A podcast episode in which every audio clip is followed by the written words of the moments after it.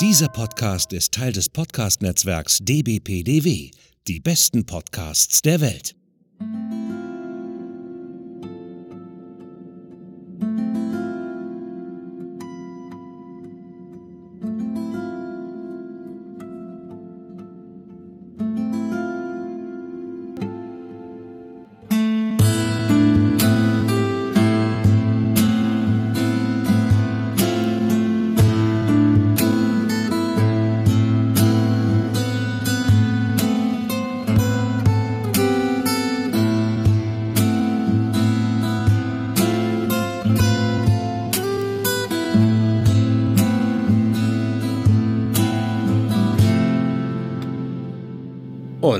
Damit herzlich willkommen beim Akte X Cast. Mein Name ist Hendrik. Ihr kennt mich vielleicht von Podcasts wie dem 90s Podcast oder Podsblitz. Und bei mir ist wie immer zugeschaltet live aus Köln. Olli, ihr kennt mich von Historia Universalis oder dem Retro-Abteil. Genau. äh, wir sind heute bei Episode 13 der ersten Staffel von Akte X mit dem Titel Die Botschaft. Im Englischen Beyond the Sea. Ja, was das zu bedeuten hat, werden wir gleich erörtern, sozusagen. genau. Es ist ja auf jeden Fall ein bekannter Songtitel, falls manche Leute das nicht kennen, aber naja. Ja, ich musste tatsächlich an Findet Nemo denken. da ist es ja auch nochmal, glaube ich, von, ach, wie hieß er? Von, von Take That, der. Äh.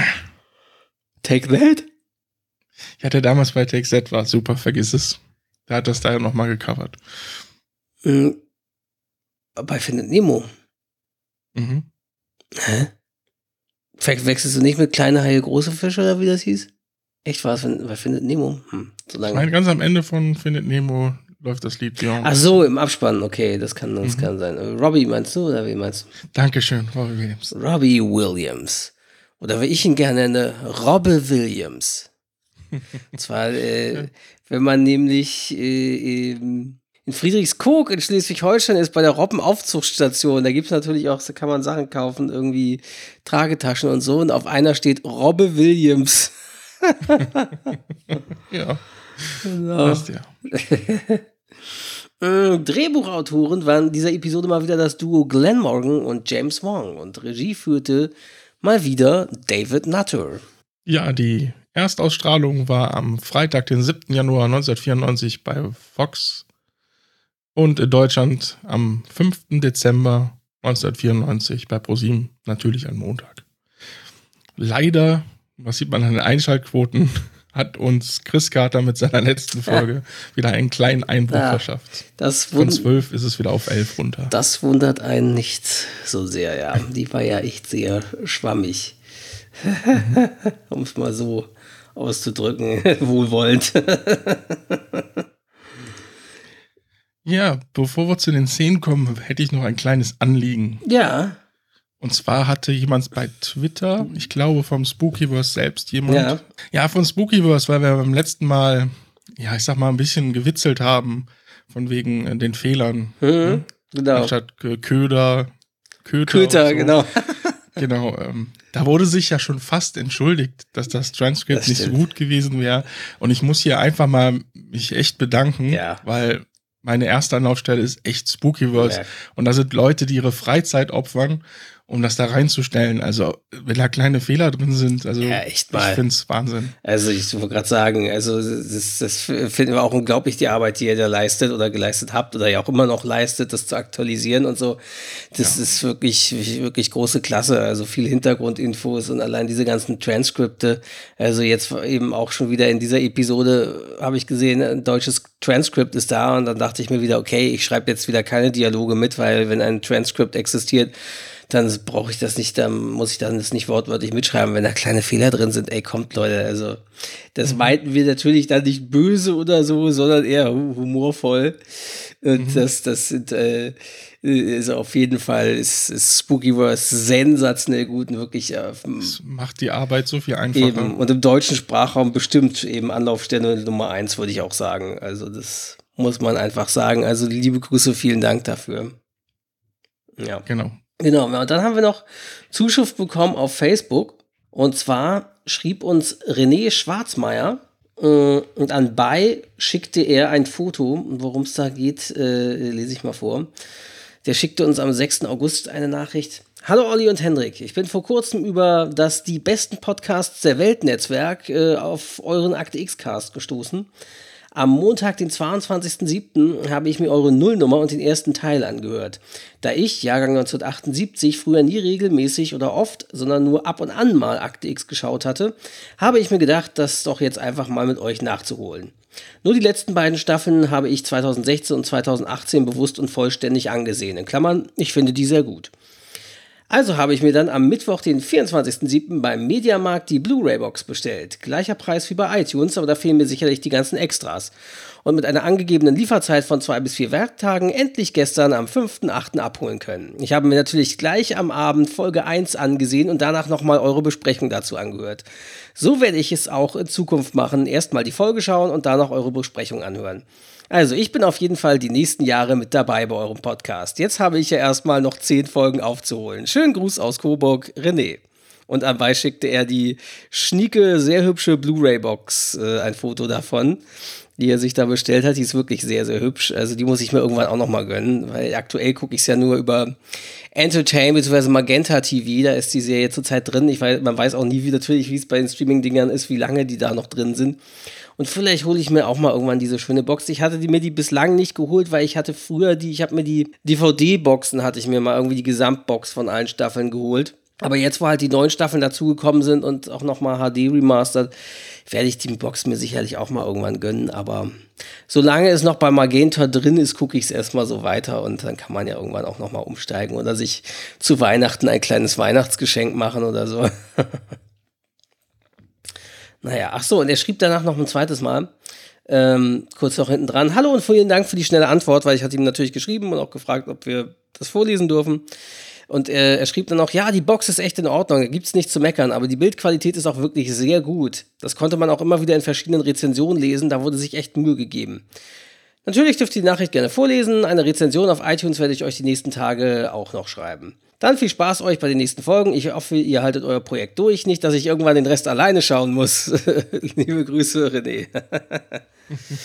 René, wir tun unser Bestes und wie gesagt, wir sind sehr motiviert, das die nächsten Jahre hier zu machen und freuen uns, dass wir, ja, doch innerhalb kürzester Zeit, ja, von ein paar Monaten, wann haben wir angefangen? Mitte März, glaube ich, ne? Sind wir zumindest online gegangen, Anfang ja. Mitte März. Mhm. So innerhalb von so einem, nicht mal knappen halben Jahr, so doch durchaus einige Fans gewonnen zu haben, die uns hören und, und äh, mit uns die Serie entweder nochmal neu anschauen oder einfach durch nur durch die Podcasts ihre Erinnerungen auffrischen oder so. Und freuen uns sehr, wenn ihr uns äh, ein paar Jahre begleitet. Aber das mit der versprochenen Rezession, das wird noch kontrolliert. Oder? Ja, ja, ja, ich habe vor kurzem geguckt, dass vor kurzem war die letzte Rezension noch die von dem Einsiedler. Äh, muss ich dazu hm. sagen. Und da er ja auch nicht, ich dachte erst, okay, vielleicht, weil wenn man in einem anderen iTunes Store ist, wenn er jetzt zum Beispiel aus Österreich und der Schweiz wäre, dann könnte man, könnte ich das vom deutschen iTunes Store nicht sehen, weil da siehst du dann nur die deutschen iTunes-Rezensionen, aber er schrieb ja liebe Grüße aus Coburg. Also, René, die Rezension musst du noch nachholen auf iTunes. Wir überprüfen das, ne? Genau. Sonst musst du nachsitzen und dir die schlimmsten Episoden der ersten Staffel noch einmal anhören oder ansehen, wie zum Beispiel Feuer oder so oder Space. genau. Ja, gibt ja doch die eine oder andere Folge schon. Genau. ja. Jo. Dann können wir anfangen, glaube ich. Wollen wir starten? Genau. Ja, Scully hat ihre Eltern zu Besuch, ist an um Weihnachten rum, genau wird es leider nicht gesagt. Ja, man sieht diesen ja. Weihnachtsbaum halt, ne?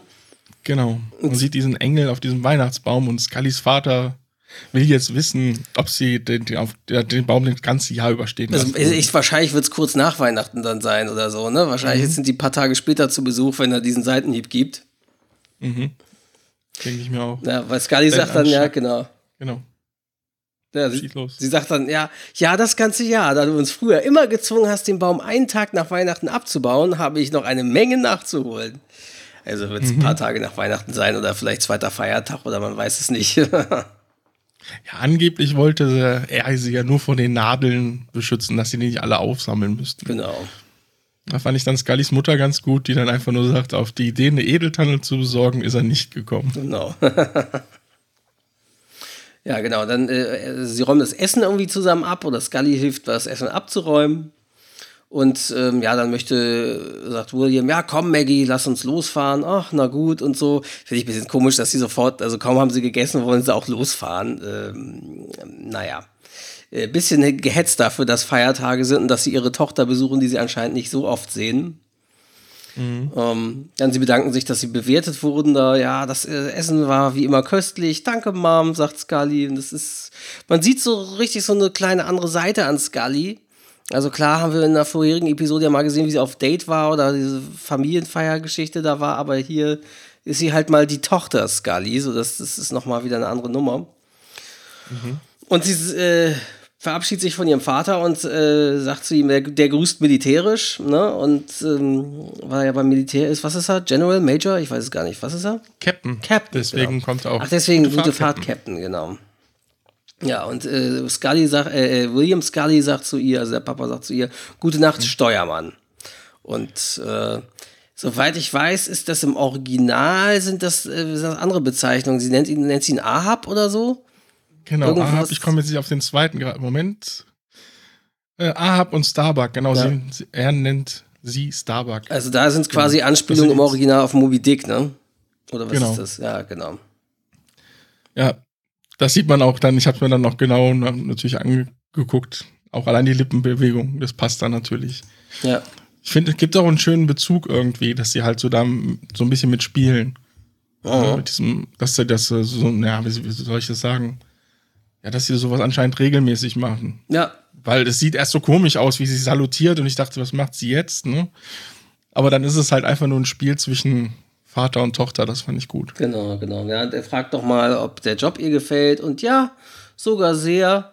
So, und dann denkt, okay, jetzt reden die noch ein bisschen über den Job beim FBI und dann sagt er nur, na, schön. Ja, so, wo ich denke, okay, jetzt könnten die sich dann ja mal drüber unterhalten oder ich weiß es nicht.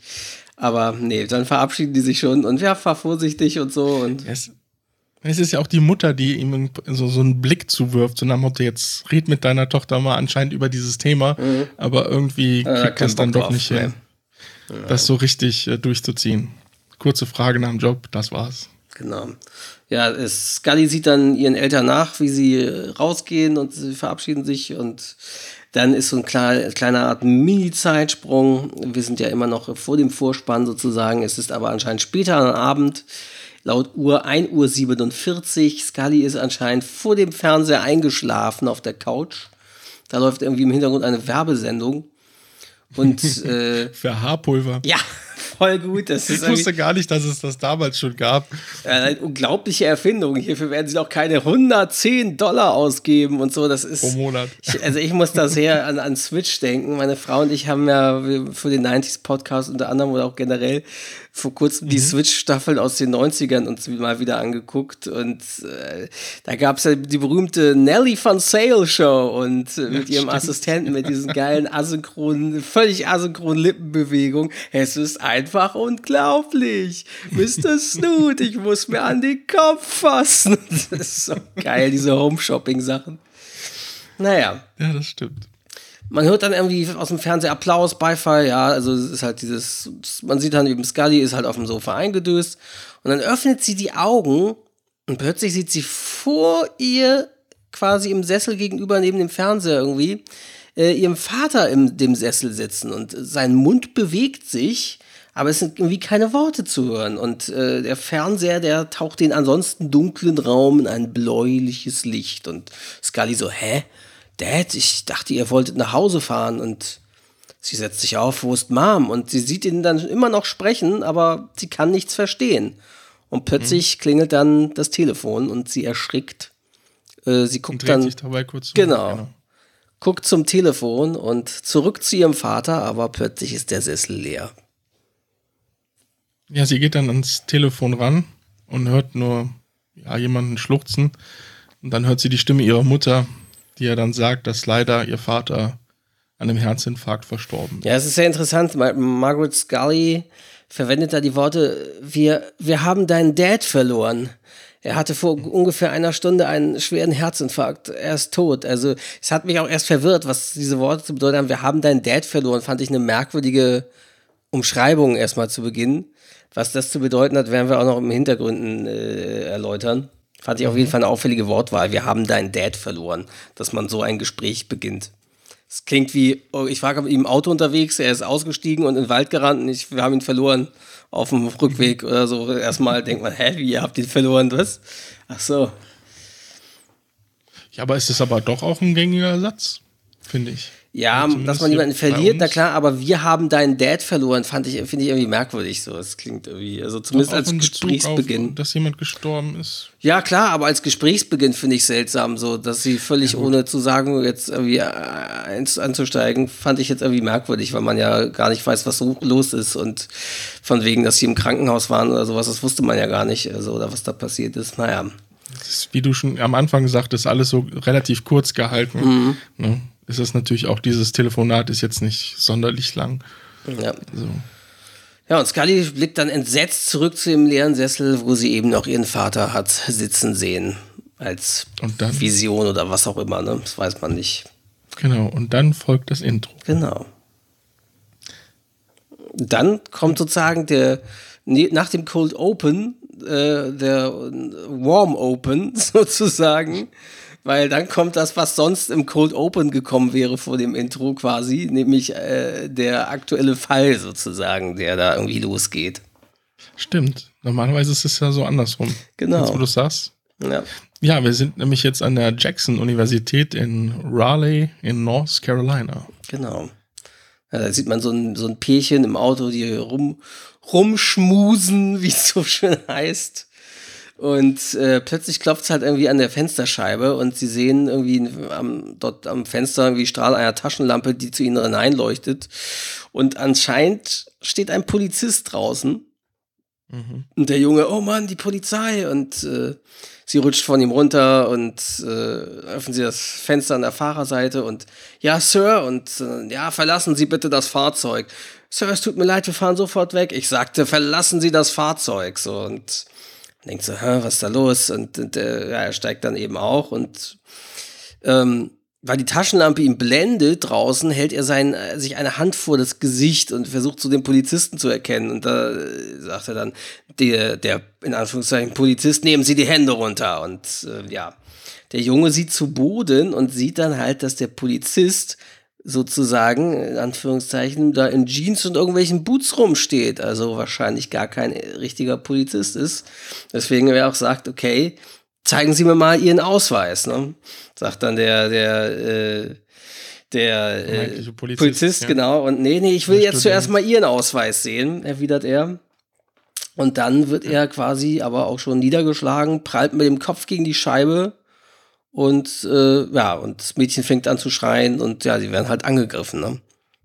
Damit endet die Szene ja. erstmal. Mich erinnert das Ganze ja, dieses Intro so ein bisschen an äh, äh den Zodiac Killer. So, weil, also zum, auch genau, wenn man genau, den Film Zodiac kennt, ist das ja mhm. so die Methode, wie der Zodiac Killer am Anfang eben auch versucht hat. Äh, ja, tat, gab sich da eben am, am, Auto irgendwie bei einsamen Pärchen, die irgendwo waren, eben als Polizist erstmal aus, dachte man so. Und ja, ist auf jeden Fall, ich weiß nicht, wahrscheinlich eine auffällige Reminiszenz, würde ich mal sagen, an berühmten mhm. Serienkiller, ne? Berühmten, vor allem bis heute nie geschnappten Serienkiller, muss man dazu sagen, wer das nicht weiß. Ja. Jetzt hast du den Film gespoilert. Dun, dun, ja. Ach, übrigens, Leute, bei der Titanic, da sinkt das Schiff am Ende. Puh. Jetzt könnt ihr den Film auch nicht mehr sehen, verdammt. Gut. Kommen wir zur nächsten Szene. Jetzt sind wir in der FBI-Zentrale. Genau, jetzt geht's quasi richtig erst los. Aber das Geile ist, Mulder studiert halt eine Akte. Scully tritt hinter ihm rein und Scully bemerkt so, das letzte, was sie so vertieft gelesen haben, ist ein Porno-Videokatalog gewesen. da spielen sie mal wieder auf die Foxy Fantasies an, so ein bisschen, glaube ich, ne? David ich glaube, ja. Vergangenheit als Sexsüchtiger. Aber ein Porno-Videokatalog. Also ich merke, ich bin doch schon nicht ganz so alt. Ja, das stimmt, das stimmt. Also sowas haben wir nicht mehr gehabt. Ja. Porno-Videokatalog. Ja, super. Da muss man mal gucken, die neuesten Neuheiten, was es so gibt, ne? was man sich so kaufen oder leihen kann in der Porno-Videothek. So, ne? Sich von den Titeln inspirieren lassen. Ja. naja, Mulder ist jetzt ein bisschen, ich sag mal, verwirrt, weil er hat halt äh, Dana, wie er sie da nennt, nämlich nicht erwartet. Und Scully sagt dann auch, Dana, aha, mir geht's gut, danke. Woran arbeiten Sie? Weil er normalerweise nennt er sie ja Scully und ja. Ja, es geht jetzt auf einmal. Es spielt natürlich darauf an, dass, dass der Vater gestorben ist, ne? Und dass sie genau. jetzt wohl bei der Beerdigung war oder nee, oder Beerdigung geht oder ich weiß nicht genau. Das kommt noch, ja. Kommt noch, Die genau. Aber dass halt der Vater gestorben ist, deswegen. Mhm. Warum nennt er sie nicht Scully? Ja, genau. Sehr auffällig. Ja, Mulder berichtet jetzt von diesem Studentenpärchen, das vor kurzem entführt wurde. Und es hat wohl einen ähnlichen Fall ein Jahr zuvor an der Duke University gegeben. Mhm. Nur da wurden die Studenten zu Tode gefoltert und ihre Leichen wurden eine Woche nach Verschwinden dann aufgefunden. Mhm. Ja, man hat damals gedacht, das wäre ein Einzelfall gewesen, doch jetzt scheint sich halt ein Serientäter rauszuzeichnen. Ja, und jetzt haben sie halt anscheinend noch knappe fünf Tage, um die Studenten zu finden. Ja, und Scully ja. sagt auch irgendwie, oh, das ist aber eine knappe Frist. Und Mulder, mhm. noch jemand hat eine knappe Frist. Und, und zwar wird in einer Woche Luther Lee Boggs äh, in der Gaskammer von North Carolina Platz nehmen. Und Scully, hä, was hat der mit dem Fall zu tun? Er behauptet, Informationen über die Entführung zu haben. Er hat das Armband des Mädchens bis ins letzte Detail beschrieben. Das sind Einzelheiten, die nur Familienmitglieder wissen können. Scully dann, oder der Entführer. Ja, und Mulder sagt halt, Box will eben, dass der äh, seine Strafe in äh, statt Todesstrafe in lebenslänglich geändert wird, ähm, falls wir diese Kids durch seine sogenannte Begabung finden. Sogenannte, ja, und zwar behauptet er nämlich, diese Information auf telepathischem Wege erhalten zu haben. Also ähnlich wie ein Hellseher, aber halt irgendwie, oder wie ein Medium, wie ein Medium, würde ich sagen, ne? So, mhm. ne? Der, der, mit Toten reden kann oder irgendwie sowas von Toten oder, oder irgendwie anderen Menschen gesagt bekommt, so, ne? So ein bisschen so. Ja, Scully merkt, bemerkt halt diese Skepsis auf einmal bei Mulder. Ja, seltsam. Ja. Eigentlich ist es auch umgekehrt sonst. Und der erzählt hat, dass Box äh, schon vorher in der Gaskammer wohl war. Ähm, und zwar durch ein Gutachten von Mulder ist er dorthin gekommen. Ja, und seitdem hat er wohl diese Fähigkeiten, diese telepathischen Fähigkeiten. Ja, aber Mulder glaubt halt äh, an einen Plan, um halt der Gaskammer zu entkommen. Und ja. erzählt dann von Bocks Vergangenheit, dass er schon mit sechs Tiere der Nachbarn abgemurkst hat ja. und mit 30 einfach mal fünf Familienmitglieder erwürgt hat, weil er sich ein Footballspiel ansehen wollte und sich dann wohl auch gemütlich nach dem Morden zum Footballspiel gesetzt hat. Ja. ja. Ja. also Mulder sagt natürlich schon, ich glaube schon an übersinnliche Wahrnehmung, aber der hat keine, nicht Box. Also es ist schon interessant, wie er sich hier so sicher ist, dass nicht der so, ne? Also das, da glaubt das einfach nicht. So, ist schon seltsam. Naja. Er glaubt auch, dass Box jetzt mit ihm reden will, weil er halt so das Gutachten von Mulder gelesen hat. Und deswegen will er jetzt nach Raleigh fliegen. Ähm, Scully will erst mitkommen, sagt auch noch, dass sie, ähm, ja, nein, Scully will auch mitkommen und sagt, dass die Beerdigung jetzt erst um 12 Uhr sei und sie hat halt dann noch Zeit, den Flug nach Raleigh zu kriegen. Mhm. Ja, Mulder denkt aber, dass es doch besser wäre, wenn sie Urlaub nehmen würde, aber Scully sagt, dass sie lieber jetzt sich mit Arbeit ablenken würde. Hm, ja. Hm, ja, also interessant finde ich wegen dieser Geschichte mit dem Profil, da meint man Mulder auch, äh, er glaubt wohl, dass, dass Mulder der Einzige ist, der ihn versteht, so, ne? Aber wie nachdem mhm. er das Profil von ihm selber gelesen hat und deswegen, naja, will er ihn wohl sehen. Interessant ist ja, äh, Scully geht zu einem Aktenschrank und zieht eine Akte raus, als Mulder geht, und da steht irgendwie FBI-Akte, DCX, bla bla bla. Und zwar äh, mit dem Untertitel Visionäre Begegnungen mit dem Tod. Oder äh, mit, mit Toten. Mit Toten. Genau, mit mhm. Toten. Aber sie packt sie sofort wieder weg. Also, ja, also sie aber, will zwar reingucken, mh. aber ist sich nicht sicher. Genau. Ja, und dann schwenkt zu William Scullys Beerdigung. Mhm jemand streut halt von einem Boot aus die Asche von William Scully in einen See, glaube ich. Ja. Oder ins Meer, ins Meer irgendwie so. Oder? Ja, keine Ahnung.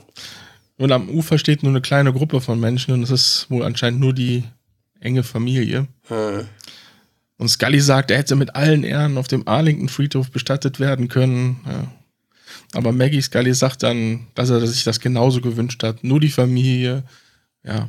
Und im Hintergrund läuft jetzt das Lied Beyond the Sea. Genau, von Bobby Darin, ja. Und sie sagt auch, dass es das Lied, das gespielt wurde, als sein Schiff von der Kuba-Blockade zurückkehrte. Und gleich nachdem er das Schiff verlassen hatte, kam er zu ihr, zur Mutter und hielt um ihre Hand an. Mhm. Ja, Scully erwähnt dann, dass sie ja weiß, dass ihre Eltern jetzt mit ihrer Jobwahl, also dem FBI beizutreten, anstatt irgendwie Karriere als Medizinerin zu machen. Ähm, aber will wissen, ob ihr Vater nicht zumindest ein bisschen stolz gewesen ist auf oh. sie. Ja, und Maggie antwortet nur, er war dein Vater. Oh. Dabei bleibt's. Ja. Dann sind wir im Staatsgefängnis von, wie heißt es schon, Raleigh? Raleigh, ne? Mhm. Raleigh in North Carolina. Luther Lee Box sitzt dort in seinem roten Anzug auf dem Stuhl. Hände in Handschellen und ähm, ja, und äh, ja, auf den Händen ist noch so Kiss und Kill. Also auf der einen Hand steht Kiss, auf der anderen Kill, eintätowiert. Ja. Ja, und Scully und Mulder sitzen jetzt Box gegenüber und Box fängt halt an zu reden. Ja, aber auch so ganz wirr, wie er anfängt, ne? Die Seele mhm. von Luther Lee Box oder die Seele von Luther Box ertrinkt im Feuermeer der Hölle. Wir haben ihn jetzt. So. Und Mulder, hä, wir? Sie meinen die Seelen der Opfer? Die Toten, die Lebenden, alle Seelen verbinden sich. Und Mulder dann so, ach so, und Sie sind das Verbindungsstück. Und dann kriegt er irgendwie, ja, das ist so ein bisschen wie, wie ja, als wenn er besessen ist oder so, exorzistmäßig, weil sein Atem ist so ganz stoßweise und sein ganzes Benehmen verändert sich und bekommt plötzlich seine Art zu sprechen so ein bisschen eher weibliche Züge, ne? Und ja, dann, dann redet er wie, wie mit einer Frauenstimme so ein bisschen.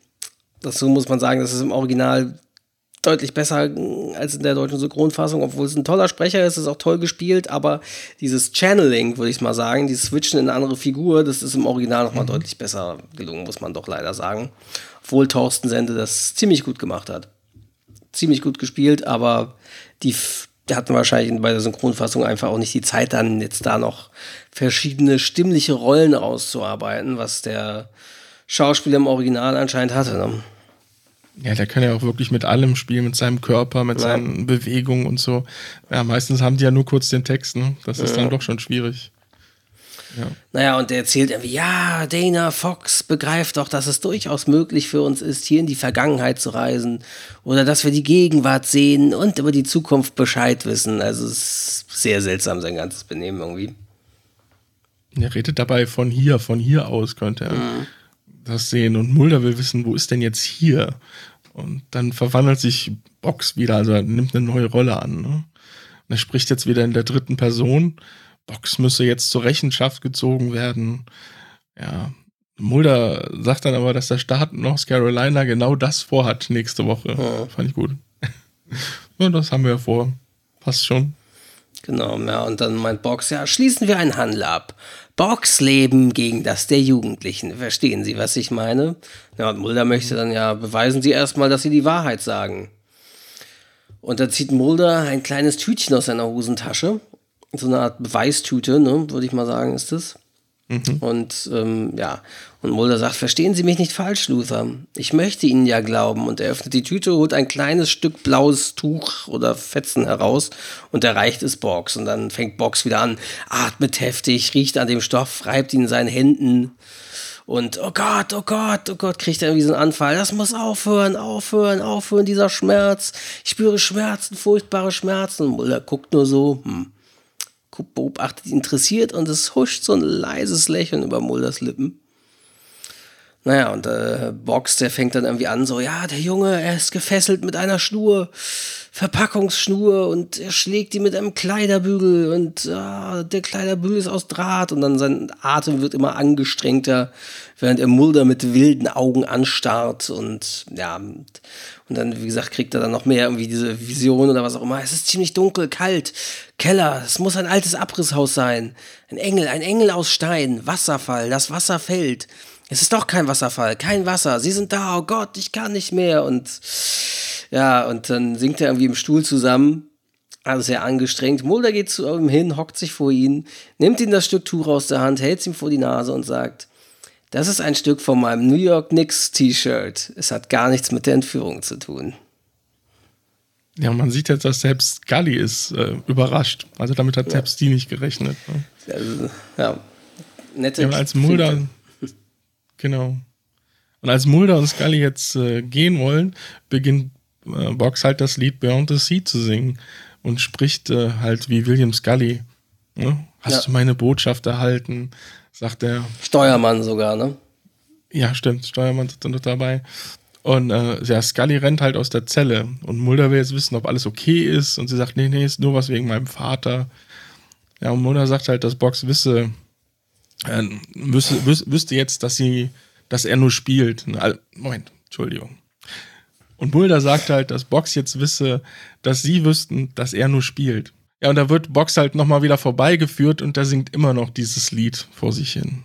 Ja, genau. Und, und ähm, Mulder fragt auch, ja, warum fahren wir nicht ins Motel zurück? Und wir haben ja Box als Betrüger entlarvt, er ist nicht das, was er zu behaupten scheint und so. Und mhm. Box singt halt im Hintergrund den Song und Scully guckt halt wirklich wie panisch oder ernst so irgendwie äh, Box hinterher so und verlässt dann ganz schnell das Gebäude und äh, die Zelle.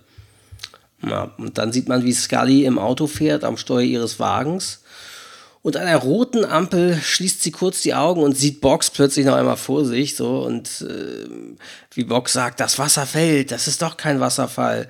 Und dann plötzlich hört man so ein hupendes Wagengeräusch und dann reißt sie aus ihren Gedanken, sie öffnet die Augen und plötzlich fällt ihr Blick auf die Leuchtreklame eines Hotels, Hotel Niagara. Und hinter den blinkenden Buchstaben ist ein Wasserfall zu sehen. Und wieder sieht sie Box vor ihrem geistigen Auge, wie er sagt, ein Engel aus Stein. Und dann sieht sie sich um von ihrem Wagen außen und deckt irgendwie eine steinerne Statue eines Engels mit weit ausgebreiteten Flügeln, der einen anderen Engel in den Armen hält. Und äh, ja, Scully biegt deshalb scharf rechts in die Seitenstraße ein und stoppt den Wagen vor einem alten Gebäude mit einem Schild, auf dem zum Abriss bestimmt steht. Und ähm, ja, Scully steigt, wie gesagt, aus, geht in diesen, in diesen Abriss, äh, was auch immer da, oder Gebäude rein. Äh, der Bodendampf, tropfendes Wasser ist dort zu hören, Tauben fliegen und erschrecken sie. Und ja, Scully sucht dann mit einer Taschenlampe den Boden ab, bis sie irgendwie mehrere brennende Kerzen dort sieht. Sie bückt sich, um ein kleines Goldkettchen aufzuheben. Und während sie es näher an einer der brennenden Kerzen hält, fällt ihr Blick auf einige der Drahtkleiderbügel am Boden. Ent, ent, entsetzt starrt sie dann natürlich darauf, weil es ja quasi genau das ist, was Box äh, in seiner Seance, was er sich, Besessenheit da irgendwie von sich gegeben hat. So, ne? Genau. Jetzt kommt es zur, zur neuen Szene. Man sieht Scully auf der Bettkante in ihrem Motel sitzen. Man sieht wohl ganz kurz wieder Bilder von ihrem Vater vor ihren Augen. Ja, und dann klopft es an der Tür und Mulder ist es. Ja, und Mulder überbringt jetzt die Nachricht, dass das Armband tatsächlich das der verschwundenen Studentin ist. Mhm. Und die Polizei auch schon das Gebäude durchsucht hat, aber bisher nichts weiteres finden konnte. Ja, und Mulder dachte eigentlich, dass sie noch am Tatort ist, äh, also an dem Ort, wo das Armband gefunden wurde. Und Scully wirkt ein bisschen seltsam und fragt, ob äh, Box endlich gestanden hätte. Ja, und Mulder sagt, nee, Box hat äh, wieder fünf Stunden, ist er auf Seelenwanderung wohl gegangen.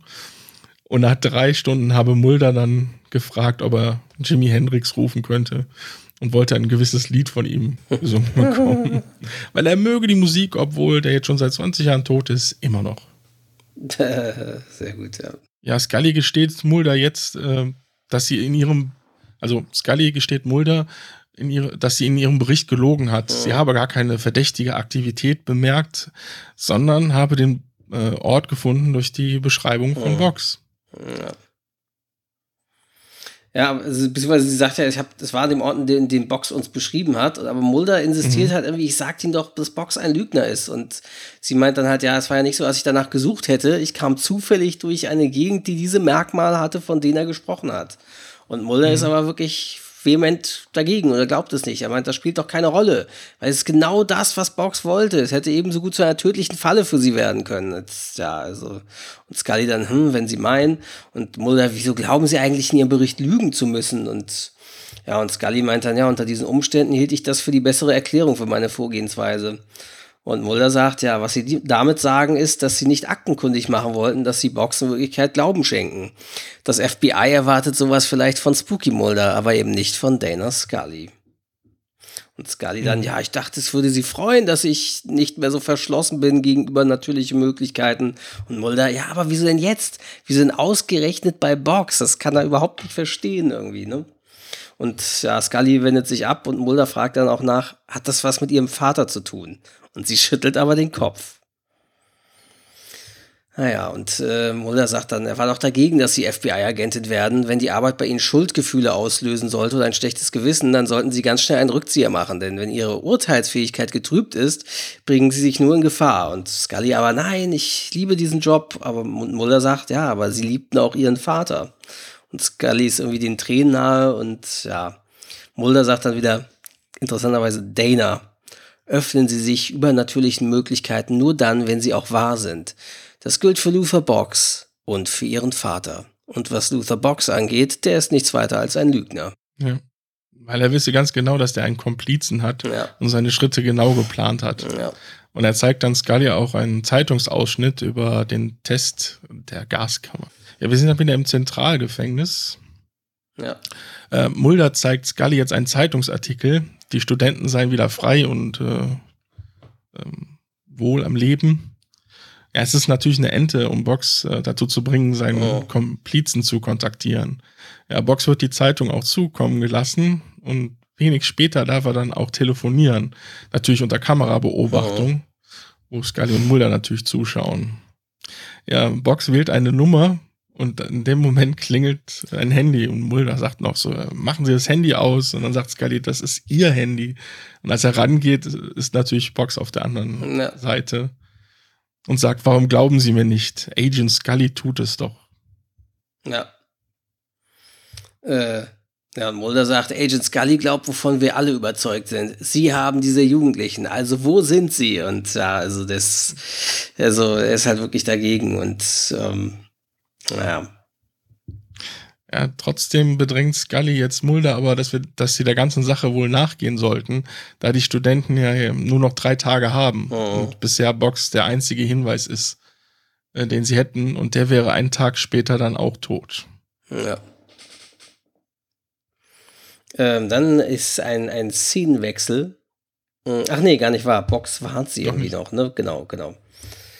Ähm, er fängt dann schon wieder an, kriegt schon wieder seine komischen Visionen, quasi von dem Kidnapper, so angeblich, wie er es denkt. So. Mhm. Und Mulder möchte, ja, beschreiben Sie ihn. Ziemlich klein, dünn, Ende 20, Schädel, menschlicher Schädel. Äh, dann irgendwie ein, ein Schnitt auf den Ohrring von dem, äh, dem Entführer sozusagen, mhm. sieht man wie eine Vision, äh, oder nee, wie ein Gegenschnitt sozusagen. Silbergrau, seine Augen sind kalt, sehr kalt und sie starren Elizabeth an. Also du siehst halt diese, du siehst halt parallel eine montierte Szene, wie halt der Entführer und das entführte Opfer oder die entführten Opfer zu sehen sind. Um, ähm, und das halt das, was Box beschreibt, quasi ja das soll halt zeigen, dass das quasi wirklich so ist, was Box beschreibt. Ne? Oh Gott, mhm. der hat den Bügel aus Draht. Nein, bitte nein. Und der Mulder, wo ist er? Er steht an einem Fenster. Er versucht seine Gedanken ans Töten zurückzuhalten. Er warte noch, es könnte ein Bootshaus am Ufer des Lake Jordan sein. Und äh, Mulder, haben sie das? Und natürlich, ja, wollen sie dann dahin. Und Box wirft ihnen noch etwas nach. Und zwar warnt er Mulder, Mulder, gehen Sie nicht in die Nähe des Weißen Kreuzes. Wir sehen sie da liegen und ihr Blut spritzt auf das weiße Kreuz. Hm, Scully mustert wiederum Mulder aufmerksam und ja, dann gehen sie zum Lake Jordan in Raleigh, Carolina. Zu mhm. diesem Bootshaus anscheinend. Oder zu irgendeinem Bootshaus, das sie da finden. Oder vielleicht gibt es da mehrere. Eins, keine Ahnung. Wahrscheinlich, ja. ja. Ja, man sieht jetzt halt den Täter, wie er die Studenten wieder schlagen will. Mhm. Und aber in dem Moment hört er etwas. Und man sieht halt Scully und Mulder mit einem Einsatzteam, mhm. die gerade das äh, Gebäude stürmen wollen. Ja. Ja, sie finden zumindest die Studentin, aber der Täter und der Junge sind noch äh, verschwunden. Ja, und während Scully sich um die Täterin kümmert, versucht Mulder halt, äh, genau wie die anderen Polizisten, das Gelände etwas abzusuchen. Und er sieht auch ein Boot, was ihm verdächtig vorkommt und ruft dann auch äh, aus, hier FBI, ne, kommen Sie raus. Mhm. Äh, Und dann wird von dem Boot aus einfach äh, auf ihn geschossen. Ja. Ja, und als Scully ihn versorgt, guckt sie nach, schräg Also nach Mulder oben wird und sieht getroffen, halt, ne? Genau. Ja, Mul Entschuldigung, Mulder wird getroffen, liegt am Boden und Scully äh, versorgt ihn natürlich jetzt. Mhm. Und beim Versorgen guckt sie halt schräg nach oben und sieht halt dieses weiße, ja, diese weißen Balken, Mhm. die sich wie, die wie ein weißes Kreuz aussehen. Ja. Also wieder hat Scully die Vermutung, dass das, was Box gesagt hat, stimmt. So, und dass das wie eine Vision ist. Ne? Ja. ja, man sieht dann irgendwie parallel, wie irgendwie Arzt und Krankenschwester Mulder versorgen und so. Ne? Genau, der wird gerade ins Krankenhaus eingeliefert. Man hört auch jemand sagen, ah, Oberschenkeldurchschuss. Ja. Und Scully, man sieht richtig, dass Scully hofft, dass er jetzt nicht stirbt oder, ne? weil man sieht wirklich also ihre Sorgen ihrem Gesicht an. Ja, und man sieht, äh, parallel werden natürlich auch die Studenten da, also die Studentin, die ja gerettet ist, erstmal versorgt. Die ist halt auch in einem Krankenzimmer. Und äh, Scully geht in das äh, Zimmer und äh, ist dann mit einem anderen Agent anscheinend, der zeigt ihr nacheinander Fotos aus einer Verbrecherkartei. Und sie soll Genau, quasi genau den Täter identifizieren. Und äh, sie sagt immer, nein, nein, das nächste, nein. So, und ähm, äh, also hat den bisher nicht gesehen und ähm, dann gibt es aber halt ein Bild und da greift sie dann nach der Hand und äh, der Mann reicht dann das Foto, das Foto äh, reicht dann das Foto an Scully, die auf der anderen Seite des Bettes halt sitzt und ähm, sie schauen sich das Bild an und lesen dazu die Polizeiakte und äh, ja, Lucas Jackson Henry 28 hat ein paar Mal in Louisiana wegen sexueller Belästigung Rauschgift gesessen, nichts Weltbewegendes. Aber zu seiner persönlichen Lebensgeschichte gehört, dass er zum Augenzeugen eines Autounfalls wurde, bei dem seine Freundin getötet und seine Mutter enthauptet wurde. Ja, und Und anscheinend immer zum Tag des Unfalls Ja. scheint er dann zu morden. ja, die siebenjährige Wiederkehr des Unfalldatums ist in drei Tagen, meint er. Ne? Genau, ja. Ja, der Agent sagt dann noch, man könne es zwar nicht beweisen, aber man glaubt halt, dass äh, Box äh, habe äh, bei seinen Taten immer einen Helfer gehabt und man glaubt halt, dass Lucas Henry genau dieser Helfer ist. Mhm.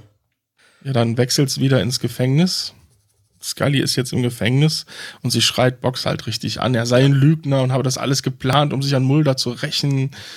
Äh, und äh, aber, aber solle Mulder sterben, könne sie keiner davon abhalten, persönlich den Schalter für die Gaskammer umzulegen. Ja.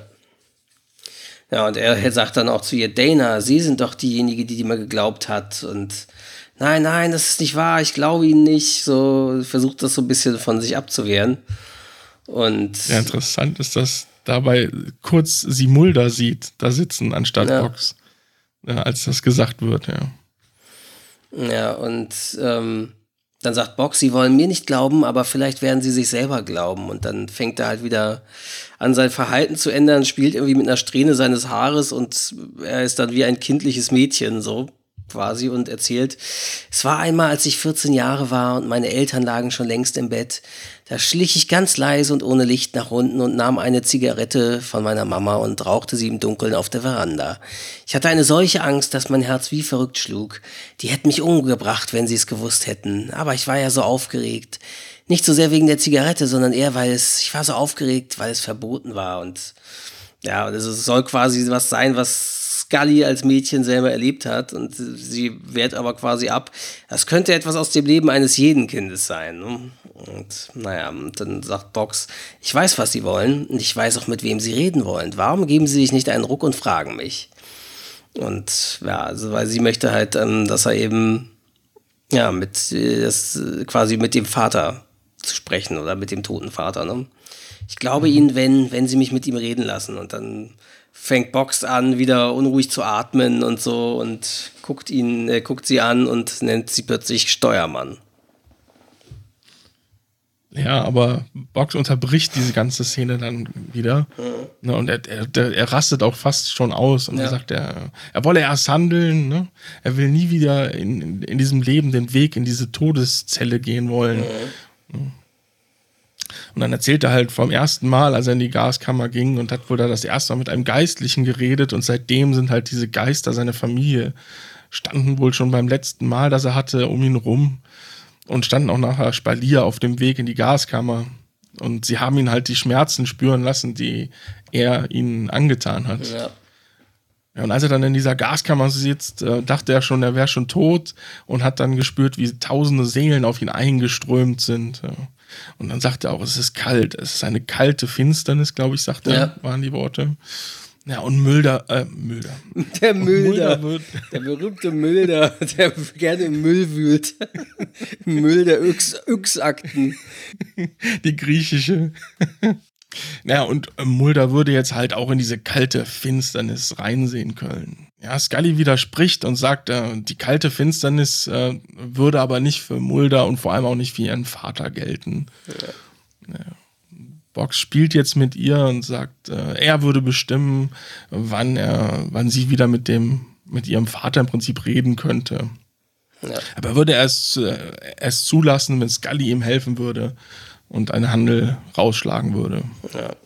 Naja, dann sieht man, wie Scully halt versucht, mit dem Gefängnisdirektor zu reden, aber der Gefängnisdirektor sagt, der Gouverneur und das oberste Gericht von North Carolina haben nicht die Absicht, mit einem Massenmörder zu verhandeln. Besonders nicht mit einem, von dem ich weiß, dass er zwei Tage vor seinem Tod ein Schwerverbrechen manipuliert. Und Scully nur, mhm. okay, ja, Sir. Und das Einzige, was Box von mir zu erwarten hat, ist ein passender Tod für ihn. Und überfällig ist er schon lange, sagt der Gefängnisdirektor. Naja, und dann wechselt es äh, ans äh, Krankenhausbett von äh, Mulder. Und da sitzt dann Scully bei ihm und Scully sagt zu Mulder, ja, unsere Zeit läuft ab. Nicht der geringste Hinweis auf Lucas Henry oder auf Jim Summers. Die örtliche Polizei sagt, und ja, Mulder bricht dann, unterbricht sie quasi, egal was er sagt. Glauben Sie ihm bitte nicht. Box hat diese ganze Geschichte nur inszeniert, um es mir heimzuzahlen, dass er meinetwegen in der Todeszelle sitzt. Und Sie wären sein nächstes Opfer. Und Scully dann, ja, Mulder, dass ich das mal sagen würde, hätte ich nie gedacht. Aber was ist, wenn es eine andere Erklärung gibt? Und Mulder dann wieder, schließen, schließen Sie keinen Handel mit ihm ab. Er könnte versuchen, Sie zu seinem letzten Opfer zu machen. Und dann wechselt es aber wieder ins Gefängnis, wo Scully zu Box geht. Genau. Und sie täuscht jetzt vor, es gäbe einen Handel.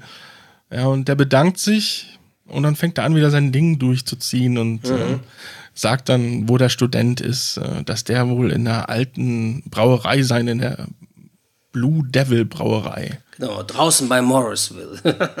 mhm. Ja, und er erzählt, dass der Entführer kurz davor sei, den Studenten zu töten. Er könne das spüren. Ja, und als Scully ihm gerade äh, sagen will, dass es gar keinen Handel gibt, äh, sagt er dann halt, ich weiß sie, äh, es gibt gar keinen Handel, aber sie haben es zumindest versucht. Oh. Ja. Und äh, sie solle, und aber er gibt äh, ihr noch den Rat, bevor sie geht, äh, sie solle dem Täter nicht äh, zu dem Teufel folgen, ja. sie solle ihm ihm überlassen. Ja, meiden sie den Teufel, ja, genau. Mhm. Dann ist der Umschnitt und wir befinden uns bei der alten Brauerei Blue Devil in Morrisville, North Carolina. Mhm. Der Täter steht auch da mit der Axt und äh, ja, will anscheinend sich jetzt äh, will den Studenten töten, mhm. als dann das Team reinstürmt. Ja, und er hat halt noch diese Axt in der Hand und als er die nochmal kurz hochreißt, schießt äh, Scully ihn dann einfach an und er versucht aber trotzdem noch zu flüchten. Ja. ja dann rennt er über so eine Holzbrücke, über, mhm. über einen Abgrund.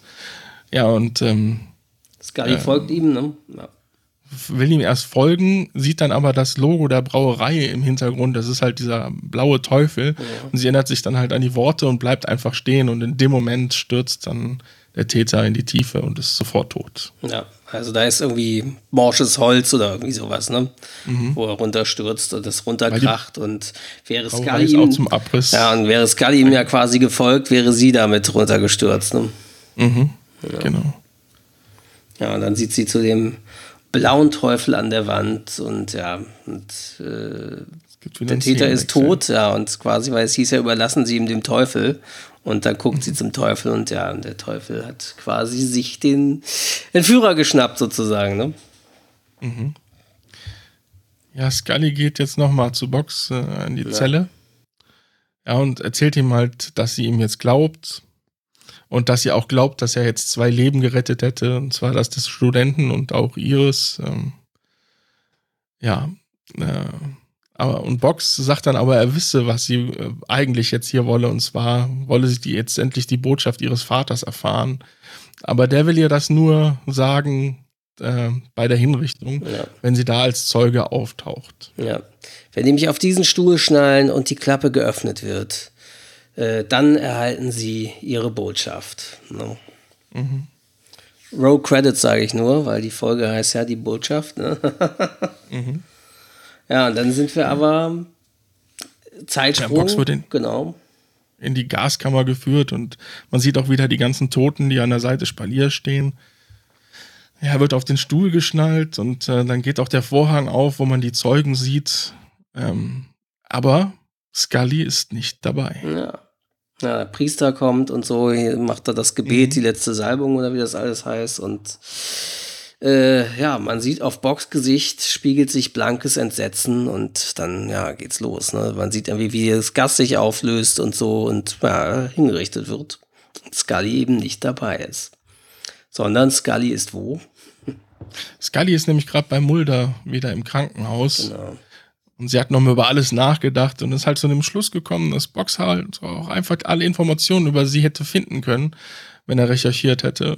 Zumindest wenn er gewusst hätte, wer Mulders Partner ist oder Ja. in dem Fall Partnerin. Ja. Ja, und Mulder ist jetzt so ein bisschen verdutzt und fragt, warum man sie nicht einfach glauben könne. Ne? Und sie sagt, sie hätte Angst, sie hätte Angst zu glauben. Ja. Dann sagt Mulder, ja, dann hält diese Angst aber sie davon ab, äh, zu erfahren, was ihr Vater ihr als letzte Nachricht mitgeben wollte. Und Ja. Scully sagt nur, ich, äh, das wüsste sie, ja. immerhin sei es ihr Vater gewesen. Genau, ja, das ist so schön, weil sie, Mulder sagt ja so, sie laufen vor dieser Angst davor, zu, davon, davon äh, zu glauben. Und selbst wenn das bedeutet, nie zu wissen, was ihr Vater ihnen sagen wollte, so. Und, aber sie sagt, nee, ich weiß es. Und Mulder, woher? Er war mein Vater. So, und schöne Endworte. So, sehr philosophisch, also auch irgendwie ein süßes Ende, finde ich, so, dass das, äh, sie muss es nicht im Detail wissen, sie weiß, was er ihr sagen wollte. Ich vermute mal sowas wie ich liebe dich oder sei nicht traurig oder was auch immer irgendwie so. Vermuten wir mal, will ich mal jetzt mal vermuten, irgendwas, was ihr Vater ihr sagen will oder ja, keine Ahnung, irgendwie so. Mhm. Genau. So. Nachbesprechung. Der Songtitel Beyond the Sea von Bobby. Äh, Glenn Morgan wollte diesen Song unbedingt in dieser Episode benutzen, weil seine Eltern große Bobby Darins Fans sind und sein, sein jüngerer Bruder Darren Morgan so nach dem Sänger benannt wurde.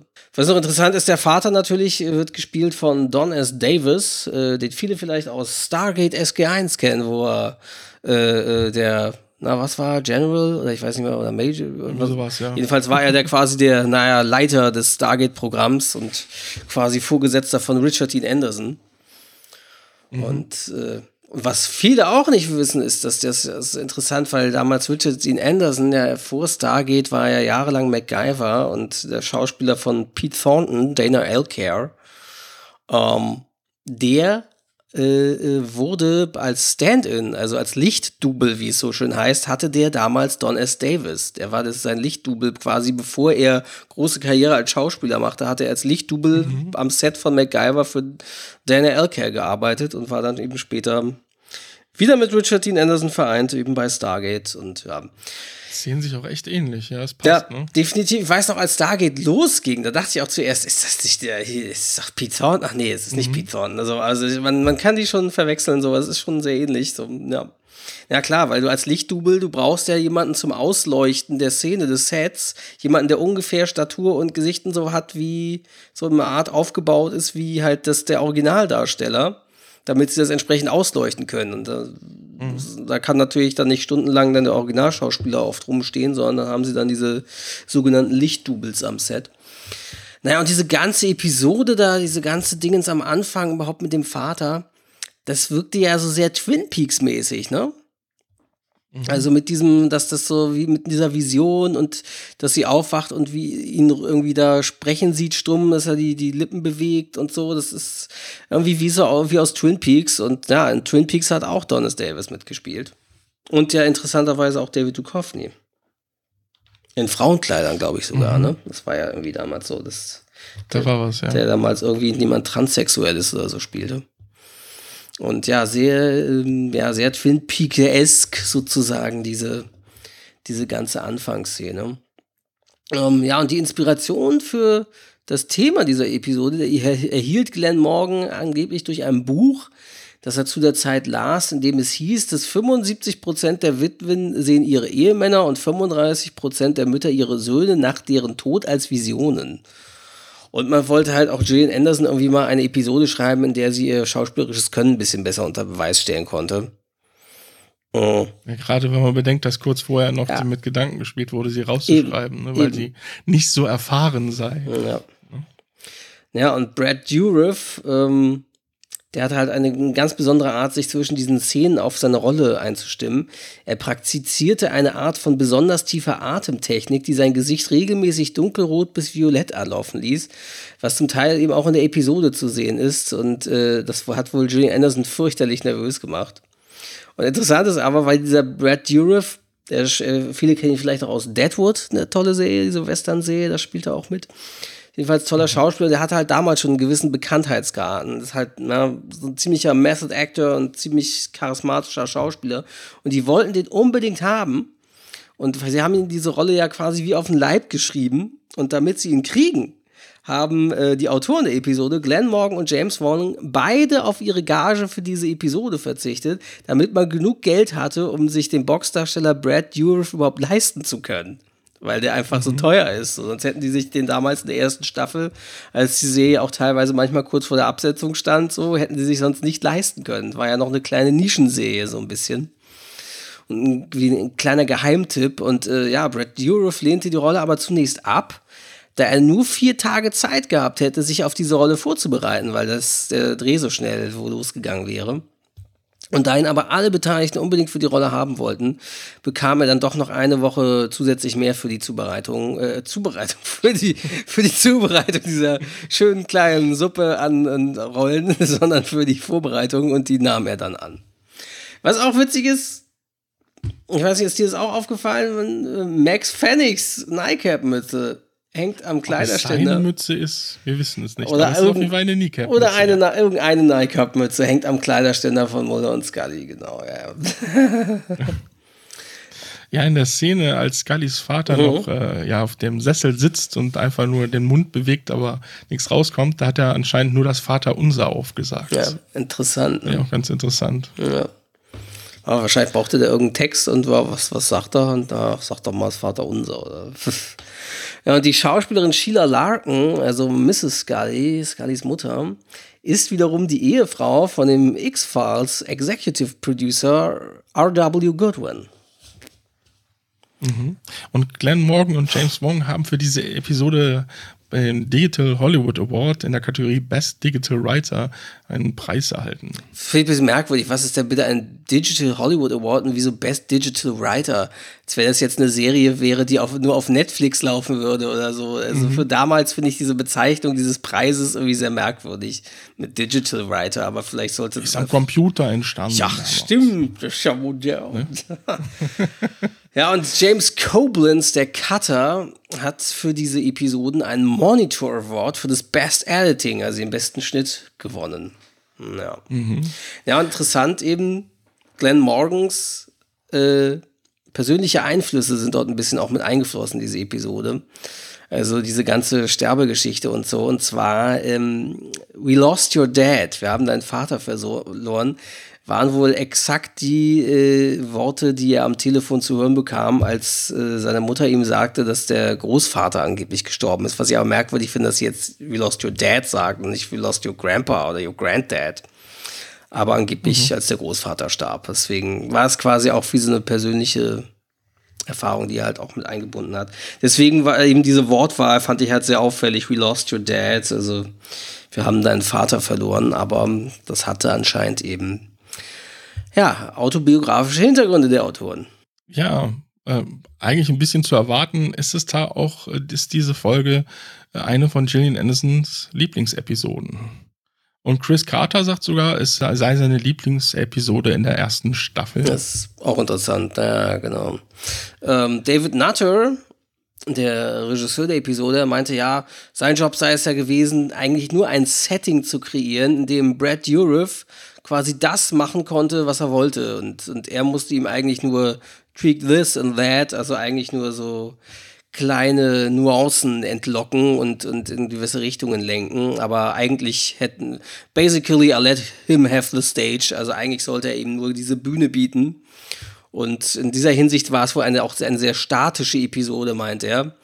Und es war aber halt, klar, weil halt vieles im Gefängnis in dieser Zelle, Zelle spielte oder irgendeine Zellenverhörraum, wo er eben seine Show abzieht, Brad Dourif. Aber genau das war eben wichtig, dass sie seine Performance eben hervorlocken. Und das war auch, ja, eben doch einer der stärksten Sachen der Episode, muss man ja sagen, dass, wie Brad Dourif das gespielt hat, ne? Mhm, das stimmt, hat es echt gut gemacht. Ja. Wie würdest du die Episode bewerten, wenn man nach, wieder mal nach Schulnoten gehen würde? So? Ja, ist schon definitiv eine der besseren Folgen. Und auch gerade tatsächlich, wir haben gerade über den, den Schauspieler geredet, mhm. den Durif. Der, der reißt das schon richtig raus. Ja. Also der spielt das wirklich äh, echt grandios, finde ich. Ja. Insgesamt die Story, ja, geht. Ähm, ich finde es schön, dass jetzt mal hier so ein bisschen natürlich umgedreht ist, dass man damit gespielt hat, ne? dass jetzt auf einmal Scully die ja. Glaubende ist ja. und Mulder der Skeptiker. Ungläubige. Ja, genau, der Skeptiker sozusagen. Ne? Ja. Mhm. Aber ich bin mir nicht sicher. So zwei vielleicht würde ich hier geben.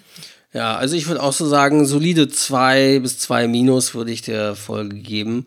Also mhm. ähm, eben auch dieses Wechselspiel, dass es mal umgedreht ist, die Situation finde ich toll mit Buller und Scully. Und ähm, ja, man muss sagen, die Episode, die Stimmung ist halt interessant und auch mit so ein paar gruseligen Momenten, so mit diesen Visionen oder sowas, ist sehr interessant. Halt wirklich so ein bisschen Twin Peaks-mäßig und so. Und halt wie Brad Youth das spielt, also sensationell gespielt, wirklich. Also muss man einfach mhm. sagen, das reißt, das gibt es dem Ganzen. Ich glaube, ohne diese tolle schauspielerische Performance wäre es sogar eher nur eine 3 oder 3 plus. So. Das stimmt. So, also, also das reißt es einfach noch mal raus, so, so, dass es noch ein bisschen besser ist. Deswegen halt würde ich sagen, ja, solide 2 bis 2 minus.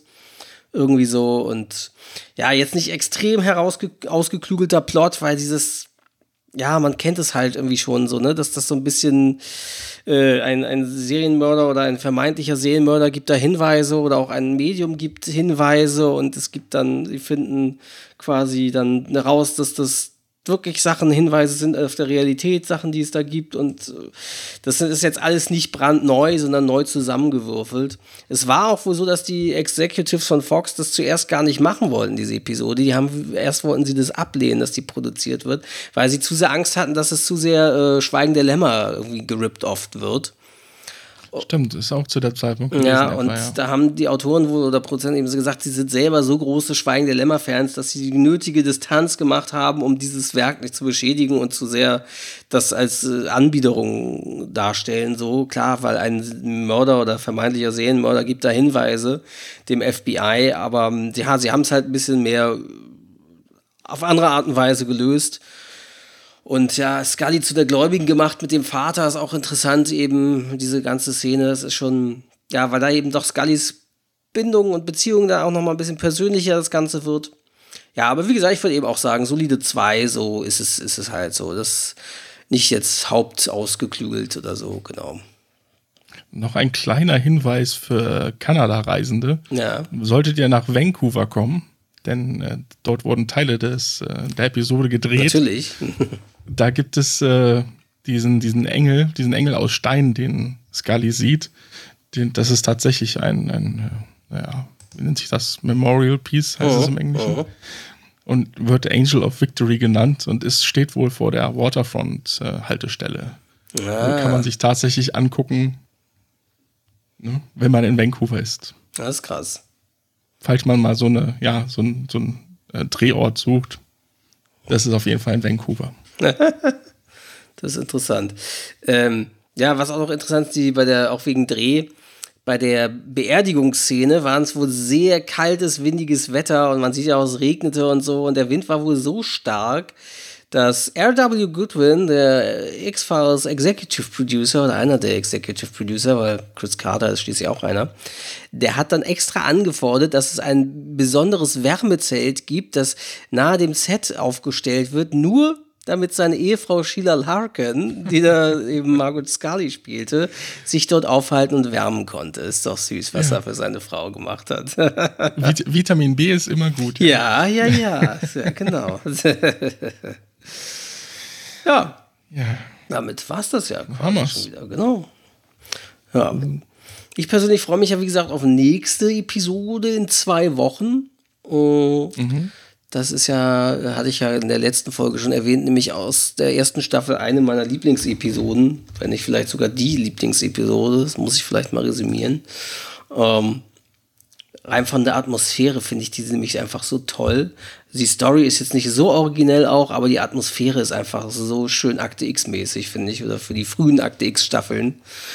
Deswegen freue ich mich sehr, wenn wir in zwei Wochen am 9. September für euch, liebe Hörer, dann die Episode Verlockungen besprechen. Ja.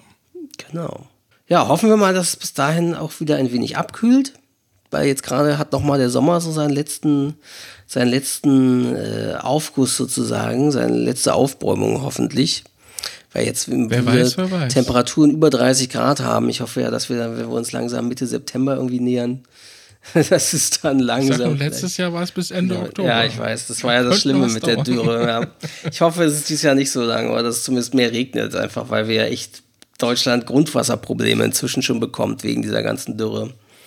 Also, weil genau. wir jetzt seit März offiziell ja schon wieder Dürreperiode haben. Naja, gucken wir mal. Ja. Dann bis zum nächsten Mal, würde ich sagen. Bis zum nächsten Mal. Ciao.